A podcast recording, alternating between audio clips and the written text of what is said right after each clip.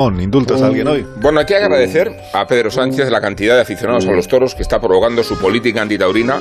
Más los acosa, restringe, intimida, más se movilizan, no ya los taurinos aletargados, que lo sabía, sino las chavalas y los chavales jóvenes que se inician en la tauromaquia. Y no soy tezanos, ni falta que me hace para establecer grandes conclusiones sociológicas, pero no estoy ciego para percatarme de la gran novedad de estos últimos tiempos en los ruedos.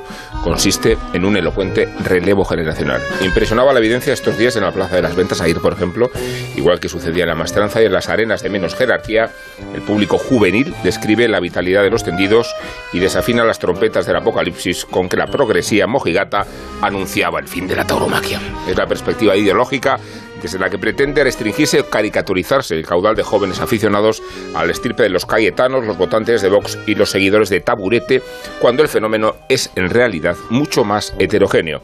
¿Por qué está sucediendo?